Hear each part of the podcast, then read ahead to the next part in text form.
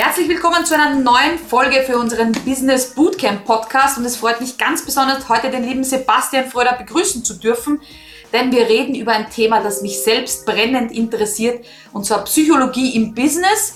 Brauchen wir das? Was ist das? Und deshalb schon mal danke, dass du dir die Zeit nimmst, lieber Sebastian und ja, herzlich willkommen im Podcast. Ja, sehr, sehr gerne. Vielen Dank für die Einladung auf jeden Fall. Ich würde gleich mit der Anfangsfrage beginnen, wenn jemand hört Psychologie im Business und sich denkt, boah, also das ist sicher sowas, wie kann ich Menschen so manipulieren, dass sie das kaufen, was ich ihnen anzubieten habe. Also wenn jemand jetzt so sich denkt, nee, also das ist jetzt sicher, dieses Podcast-Interview geht in die Richtung Manipulation. Was ist denn so der, dein erster Gedanke für jemanden, der sagt, hey Leute, es ist immer Psychologie. Immer, das läuft immer im Hintergrund. Ja, genau so ist es. Ne? Also das ist auch wirklich, was du jetzt ansprichst, ist so eine der häufigsten Fragen, die man da bekommt. Mhm. Und auch eine der häufigsten Barrieren, die man erstmal abbauen muss, weil natürlich ne, ist Psychologie im Business, ähm, wenn man es so will, kann man es manipulativ anwenden. Aber die Frage ist halt, was ist Manipulation überhaupt? Weil wenn ich, also gehen wir mal einfach, machen wir ein Beispiel, äh, jemand pitcht seine Dienstleistung, stellt sich kurz vor und sagt, was er macht. Jetzt hast du zwei Optionen. Einmal, du weißt psychologisch, wie das ganze Ding aufgebaut sein muss, damit der andere das gut findet, was du hast, ne? damit du ihn vielleicht sogar bei seinen tiefsten Werten, Bedürfnissen eben triffst. Oder äh, du nutzt dieses Wissen nicht und dieses Wissen gibt es. Ja? Du nutzt dieses Wissen eben nicht und äh, stellst deine Dienstleistung einfach so vor, wie du das irgendwie denkst. Und was passiert? Wahrscheinlich nicht viel ne? weil du nicht die Bedürfnisse triffst von demjenigen, äh, der dir zuhört. Und dann kannst du dir halt selbst überlegen, wie du Manipulation auslegst, weil ich lege das nicht als Manipulation aus, sondern einfach so, dass ich mir halt Gedanken darüber machen kann, wie kann ich psychologisch optimal meine Dienstleistungen vermarkten, verstehen, wie meine Kunden ticken, aber auch verstehen, wie ich selbst ticke. Ne? Das dann quasi alles, ja, ich sage immer, die PS auf die Straße bringen und ähm, das hat aus meiner Sicht nicht viel mit Manipulation zu tun, sondern einfach nur damit, dass wenn du was Gutes hast, es eher so die Richtung unterlassene Hilfeleistung geht, wenn du das nicht vermarkten kannst. Und darum kümmere ich mich quasi. Ja. Super. Mir wäre jetzt eingefallen, dass Kelvin ja in der Academy auch immer sagt, wir müssen unseren Kundenavatar anlegen. Wir müssen überhaupt mal wissen, wer ist denn so unser Kunde, den wir ansprechen wollen. Und das zählt ja für mich auch schon in diese Richtung, weil wenn ich wissen möchte, wer ist das, also wie ist er aber ganz konkret, männlich, weiblich, wie alt, was für Hobbys. Also ich muss nicht nur sagen, Frau 35 und das war's mit meiner Zielgruppe, sondern eben auch genau vielleicht Mutter, vielleicht was für Hobbys, äh, ja, was sind so die ganze Person rundherum, also nicht nur Hard Facts, auch Soft Facts dazu. Dann ist es so, wie du gesagt hast, wichtig zu sagen, wie spreche ich die Person an und äh, ja, deswegen finde ich es auch keine Manipul Manipulation, aber vielleicht willst du da noch was dazu ergänzen. Ähm, nicht zu dem Thema Manipulation, aber zu dem Thema Kundenavatar genau. kann ich noch was ergänzen. Ähm, das ist auch so Inhalt von, von meinen Coachings immer, ähm, dass ich immer erstmal erkläre, ja, Avatar ist eine gute Sache, ähm, aber halt nicht nur so diese, wie sagt man, soziodemografischen Merkmale, also quasi Alter, Geschlecht und so weiter, äh, oder vielleicht auch, wo wohnt derjenige, wie viele Kinder hat derjenige und so. Ähm, denn, und dann habe ich immer so ein Beispiel. Es gibt da so ein Beispiel, quasi so zweimal die gleichen soziodemografischen Inhalte so gezeigt werden. Ne, und dann ist das einmal Prince Charles mhm. und einmal ist das Ozzy Osbourne. Und die haben erst einmal, die, die sind gleich alt, die haben beide zwei Kinder, die leben beide in Großbritannien, äh, reisen gerne und wandern in den Alpen. Ne? Nur der eine ist eben Prinz, Prinz Charles, und der andere äh, ist Ozzy Osbourne und hat einer Fledermaus auf der Bühne den Kopf abgebissen. Ne, die sind unterschiedlich, diese zwei Typen. Und deshalb ist es so wichtig, sich halt nicht nur mit diesen harten Facts, was du gesagt hast, auseinanderzusetzen, sondern halt wirklich zu gucken, was für Werte, Motive, innerste Bedürfnisse und Antriebe stecken dahinter. Wenn ich das weiß, dann ist schon fast egal, wie alt derjenige genau ist, weil ich die Leute dann halt da erwische in ihrem Wertesystem und da ähm, ja, findet eigentlich der viel interessantere Teil statt, so in der Kommunikation mit den Kunden. Das stimmt, aber das werde ich mir auf jeden Fall merken. Also das ist jetzt in meinem Kopf geblieben. dass man ja. wirklich genau nachschärfen muss, wenn man sich die zwei anschaut. Genau. Das ist ja wirklich wie Tag und Nacht, die zwei. Also ja. sowohl optisch als auch in ihrem Verhalten. Aber Deshalb ja, benutze ich das immer. Ja, ja, das ist stimmt. Das bleibt, das bleibt jetzt in meinem Gehirn. Also jedes Mal, wenn ich jetzt Ozzy Osbourne sehe oder Prince Charles, werde ich an diese Geschichte denken. Du hast auch ähm, in deiner Academy, du hast ja auch eine Academy und in der hast du auch zum, zum Thema ähm, sich positionieren und auch das Thema wahrgenommene Kompetenz. Das ist für mich ein bisschen so, ja, damit ich weiß, ich positioniere mich und wie ist meine wahrgenommene Kompetenz nach außen. Also für mich hängt das so gut zusammen. Ähm, aber da finde ich es auch ganz wichtig, weil das natürlich auch ein Teil ist, nicht nur die Botschaft nach außen zu bringen, sondern auch mal zu schauen, wer bin ich, wofür stehe ich und wie positioniere ich mich sozusagen. Aber das würde ich gerne so als Überschrift fürs nächste Thema mhm. dir rübergeben. Mhm, genau, also es sind so, ich, also ich sage jetzt mal, wenn ich jetzt mal wirklich so einfach von Kapiteln innerhalb meiner Academy, äh, zu der übrigens, also muss ich ja auch dann nochmal Danke an Calvin Hollywood sagen, der hat mich ja dahin gepusht, dann doch meine eigene Psychologie im Business Academy aufzubauen. Ähm, und so die ersten drei Kapitel sind, sind einmal so ticken meine Kunden. Mhm. Dann ist es das Thema, wie positioniere ich mich darauf basierend psychologisch halt richtig, ne? weil das spielt eine Rolle. Mhm. Wer ist überhaupt meine Zielgruppe? Das ist ja so ein Haupt, ein Hauptschmerzpunkt so bei vielen Selbstständigen. Ja. Ähm, und wie positioniere ich mich dann, wenn ich meine Zielgruppe dann kenne?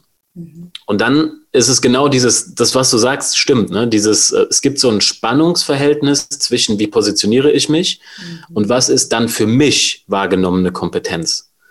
Weil das ist unterschiedlich. Ja? Wenn ich total, ähm, so sage ich mal, ich bin zum Beispiel Verkaufstrainer ja, und positioniere mich dann eher so, man sagt, im roten Bereich, so Durchsetzung, Einfluss das, äh, ja, man sagt, ähm, Dominanzsystem laut Limbic Map. Das ist so ein Modell, was man dafür anwenden kann.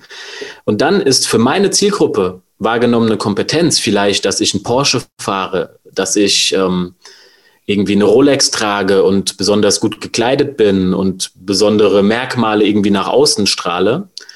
Ähm, wenn aber meine Zielgruppe eher so, ne, du, du hast ja gesagt, du hast viel im Bereich Emotionscoaching gemacht. Wenn meine Zielgruppe aber eher grün ist, also eher in Richtung Harmonie und Geborgenheit geht, dann schrecke ich die eher mit so Statussymbolen ab. Mhm.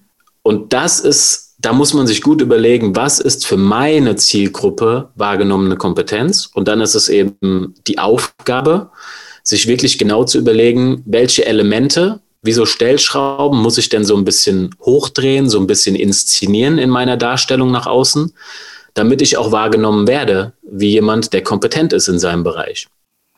Absolut. Ich, ja. fand, ich fand gerade das Thema wahrgenommene Kompetenz war für mich so ein bisschen ein ja. Game Changer, weil ich mir dann immer gedacht habe, ja, es ist halt ähm, ja auch ein Unterschied, zum Beispiel, welches Auto fahre ich? Das muss aber nicht gleich der Porsche sein, aber ich kann natürlich nicht als erfolgreich, als Business Coach oder sonst was sein und dann fahre ich die Klapperkiste. Ähm, ich weiß aber Geschichten zum Beispiel von ähm, Bodo Schäfer, der lange Zeit eine Klapperkiste gefahren ist, aber einfach weiter weg geparkt hat. Aber nur zu ja. wissen, dass diese Psychologie im Hintergrund immer läuft. Das heißt, komme ich zu einem Kunden und möchte ich zum Beispiel als Keynote-Speakerin für meinen Vortrag 5000 Euro, haben und fahre aber mit der Klapperkiste vor, die nicht mal 5000 Euro wert ist, dann ist natürlich mhm. die wahrgenommene Kompetenz, falls mich der beim Parkplatz abholt oder mir die Garage öffnet, eine andere, äh, ob ich das jetzt gut finde oder nicht oder ob ich eben grü mehr grün orientiert bin und sage, ach, ich lege auf das Auto gar nicht so einen Wert. Ähm, aber es ist, wie ist mein Zielkunde und auf was legt der Wert, wie ist der so drauf? Ganz das genau. Ganz genau. Das ist, das ist echt, das ist auch so ein Thema. Ne? Man, man redet ja immer viel so in diesem ganzen Bereich, sich auf Social Media positionieren, heißt ja immer, sei authentisch. Ne? sei authentisch. Ich bin, ich bin dabei. Ja, man sollte auf jeden Fall in dem, wie man redet, was man sagt, was einem Spaß macht und so weiter, immer authentisch sein. Das Ding ist aber sehr, sehr oft, wenn dein Business nicht läuft, mhm. dann, dann sei vielleicht ich will jetzt nicht sagen, nicht so authentisch, das meine ich nicht. Ich meine damit nur, man darf ja an sich arbeiten. Ja, und die Version, jetzt mal von mir als Beispiel, in fünf Jahren wird ja eine andere Person sein. Und das heißt, ich habe mich einfach weiterentwickelt, habe mehr herausgefunden darüber, was auch in meiner Zielgruppe funktioniert und so weiter. Und ich bin ja trotzdem noch ich.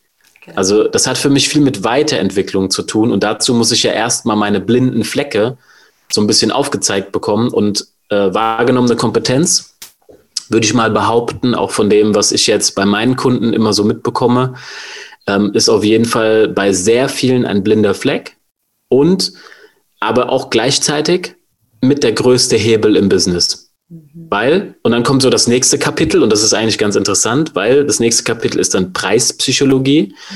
weil wahrgenommene Kompetenz ist die beste Preisstrategie, weil du dann keine Einwandbehandlungen mehr brauchst. Ne? Weil du so wahrgenommen wirst von deinen Kunden, von deinen Interessenten, dass du weißt, was du tust, ne?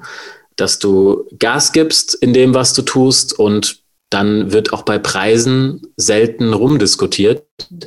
Ähm, und wenn doch, gibt es auch Möglichkeiten, das äh, zu behandeln. Ne? Da gibt es Reframings und so weiter in der Psychologie. Und das ist dann halt auch alles Inhalt äh, von der Academy bei mir. Genau, das heißt, ich würde das jetzt so als zusammen, also jetzt das Ganze ein bisschen so zusammenfassen, was wir bis jetzt aber auch gesprochen haben. Für mich ist ja äh, ganz klar und ich hoffe, das haben wir gut transportiert für alle Podcast-Hörer, dass Psychologie nicht etwas ist, wo wir Menschen manipulieren wollen oder wo du Leuten beibringst, dass sie das tun jetzt in deinem Business, sondern dass eigentlich das immer stattfindet. Bewusst, unbewusst, immer läuft dieser Film im Hintergrund und aber einfach zu wissen, wie spreche ich meine Zielgruppe an und wie wirke ich in meiner wahrgenommenen Kompetenz auf die Zielgruppe, erleichtert mir mein Business mit ganz einfachen Hebeln weil ich muss da dadurch keine längeren Verkaufsgespräche hinten rausführen. Ich ziehe aber auch die Kunden an, die dann zu mir passen und muss nicht viele, viele Kundengespräche führen, die ins Leere laufen. Also eigentlich ist es ein super Tool, ähm, ja, um sich sein Businessleben leichter zu machen. Und ich glaube, in dem Moment, wo das auch wieder ist, hat das auch wieder Einflüsse äh, in dein Privatleben, weil du einfach anders stehst, anders gehst, anders wirkst. Und ja, dann auch für alle, die im Privaten, also auch dieses Psychologie, diese Psychologie sozusagen als Rahmen drüber zu legen und zu sagen, wenn du da weißt, wie dein Gegenüber ist, ähm, kannst du auch leichter in der Kommunikation mit ihm sein. Das wäre so meine Zusammenfassung ja. so ein bisschen. Vielleicht magst du Absolut. Das Absolut.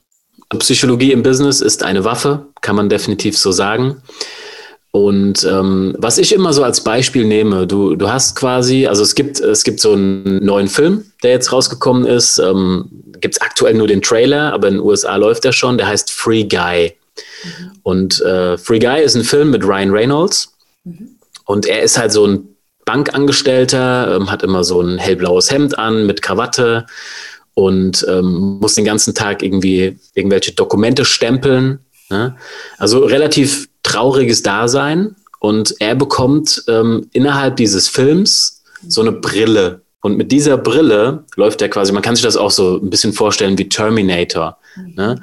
Und hat dann auf einmal so diese Zusatzinformationen. Ne? Er sieht, wenn jemand kommt, was diese Person vielleicht sagen wird, wie die Person tickt, wie die Person handelt, kann daraufhin dann sein Handeln verbessern. Mhm. Ja, und genau diese Brille, das ist das, was man eigentlich damit macht. So, man verbessert sein komplettes Marketing und ähm, ja, also es ist, also ich bin ganz stark in dem Thema Marketing da auch unterwegs. Ne? Wie vermarkte ich das am besten? Und ähm, das Traurige ist halt, dass aktuell ja, ich sage immer so zwei bis fünf Prozent, aber es gibt darauf, darüber, da, darüber auch keine Studien, aber es ist auf jeden Fall nur sehr vereinzelt nutzen ähm, Unternehmen, aber auch Selbstständige Psychologie, um ihre Ergebnisse zu verbessern. Und das ist eigentlich total erstaunlich, weil 90 Prozent, mindestens 90 Prozent unserer Entscheidungen unterbewusst getroffen werden. Genau. Ja, also es liegt auf der Hand, was ich tun muss, um besser zu verkaufen, um meine Dienstleistungen besser zu vermarkten. Ich muss den Menschen dabei unterstützen, Entscheidungen zu treffen. Mhm. Ja, und wenn 90 Prozent der Entscheidungen unterbewusst sind, was muss ich dann machen?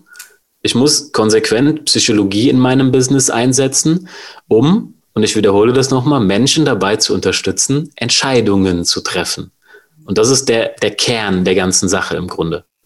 Absolut. Und wie du eingangs schon erwähnt hast, wenn wir was äh, Tolles zu bieten haben, dann wäre es ja, ja unterlassene Hilfeleistung, wenn wir nur aufgrund unserer mangelnden psychologischen Kenntnisse oder Kommunikation oder wahrgenommenen Kompetenz oder was auch immer dann diese Stellschrauben sind, die noch nicht richtig sind, wenn wir daraufhin das Produkt nicht an die Person weitergeben können. Also gerade wenn man so wie wir Herzensprojekte haben und nicht irgendeinen Gegenstand, wo wir sagen, ach, das ist jetzt wie ein Fließband, das ist mir egal, sondern richtig Herzensthemen und Herzensbotschaften und Herzensprodukte, dann ist es unterlassene Hilfeleistung, wenn ich da nicht nachschärfe, würde ich jetzt mal so in den Raum stellen.